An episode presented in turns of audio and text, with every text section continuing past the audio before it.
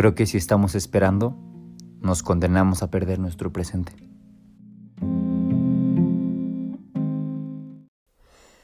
Ay, pues creo que aprender a estar sin necesitar algo se ha convertido en un desafío en estos últimos meses muy intenso, porque pues hoy en día es cuando más estamos con nosotros mismos y es cuando más utilizamos de lo externo, porque lo tenemos cerca. Siempre que, que estás en tu casa, cuando llegas de hacer lo que te gusta y cuando tienes un tiempo para ti y prendes la televisión, escuchas música, pones ahí al tu cantante favorito y escuchas ahí todo lo que le gusta decir al, al artista. Digo, a mí también me encanta poner música. Pero a lo que voy es que a veces yo prefiero escuchar música sin letra, pero para escucharme a mí y no evadirme a mí mismo con el exterior. Porque creo que ahí es el detalle y ahí está el problema que no nos damos cuenta si lo que hacemos lo hacemos porque de verdad nos gusta o porque nos estamos evadiendo a nosotros todo el tiempo. Y eso es lo grave. Fíjate, te voy a dar un dato. Un estudio demostró que una persona revisa su celular al menos unas 150 veces al día. Yo digo que más. ¿No? Y a veces ni siquiera para ver la hora. Solamente para ver si te llegó algún mensaje o alguna notificación. Para ver si hay algo nuevo. Para ver si algo te va a atrapar diferente. No sé. Que es ahí en donde brincamos de red en red. Para ver dónde nos atrapa nuestra atención.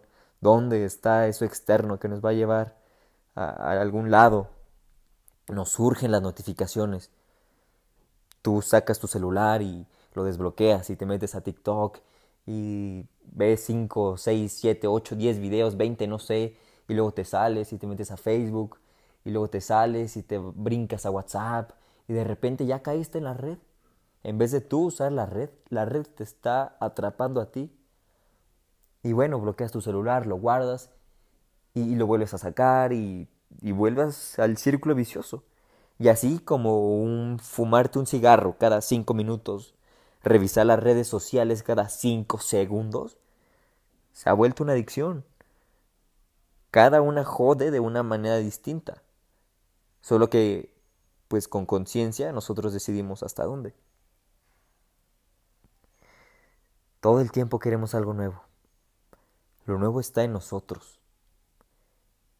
¿Quieres conectar? ¿Quieres una verdadera conexión? La señal está adentro, no afuera. Siempre estamos buscando adelante, nunca aquí. Y lo mismo pasa con los días, creo yo. Siempre estamos esperando que la fecha importante o ahora que se acerca Navidad, por poner el ejemplo.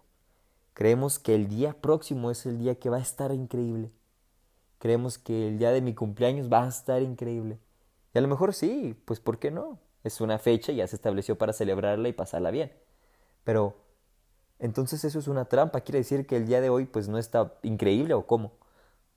Siempre estamos esperando un día de más allá que es el que nos va a traer plenitud. Y el futuro es hoy, te aviso. Entonces, yo simplemente trato de vivir un, un día a la vez. Y cuando se acerca el día ese importante, pues claro, pienso en él y lo disfruto igual que todos mis días, en presente y apegado en, al momento. Total. Si te necesitan, si algo, algo es para ti, algo te va a llegar, va a estar ahí. Si a alguien le urge, te va a marcar. Si a ti te urge, llamas. Qué ansiedad de estar esperando los mensajes. De ver la palomita azul y de estar esperando a ver si, si ya te van a contestar, si no me han contestado, si mejor le marco.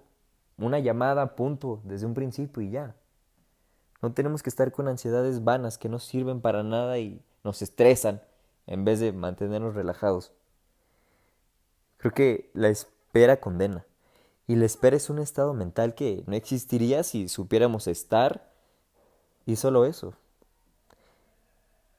Algo curioso que te quiero platicar es cuando tú eh, estás esperando a alguien y pues la otra persona llega y, te dice, ay, siento mucho haberte hecho esperar, pues dile, no, no te estaba esperando, digo, estabas disfrutando de mi ahora.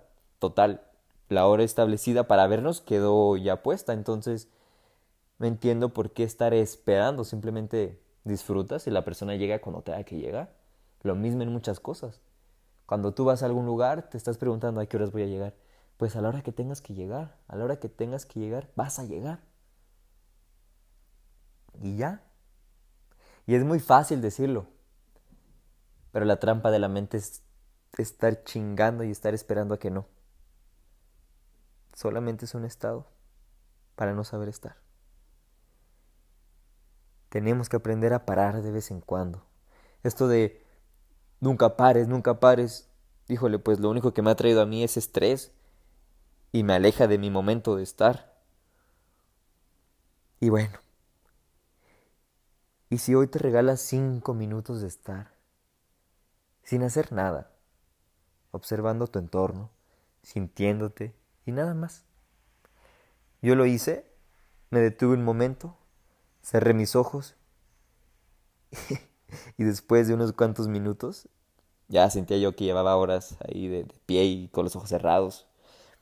Pues el cuerpo y la mente empiezan a jugar. Ya me pico aquí, ya me dieron ganas de ir al baño, siento comezón acá, quiero abrir los ojos. La mente dice, ve por algo, necesitas revisar el celular, te están llamando. Cantidad de cosas de ansiedad terrible. ¿Y, ¿Y, de qué? Pues de que no nos podemos estar quietos. El problema es que siempre estamos esperando algo.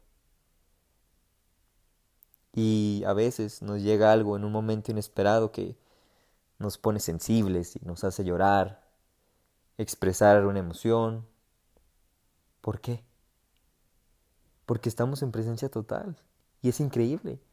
Y nos entregamos a eso que nos provocó. Nos, nos, nos ponemos vivos, volvemos al momento y estamos increíbles, sintiendo. De otra forma solo tenemos momentos fugaces de presente. Y te lo digo porque me ha pasado. La naturaleza de la mente es ir de un objeto a otro, moverse constantemente. Y eso que está encerrada, imagínate si estuviera fuera.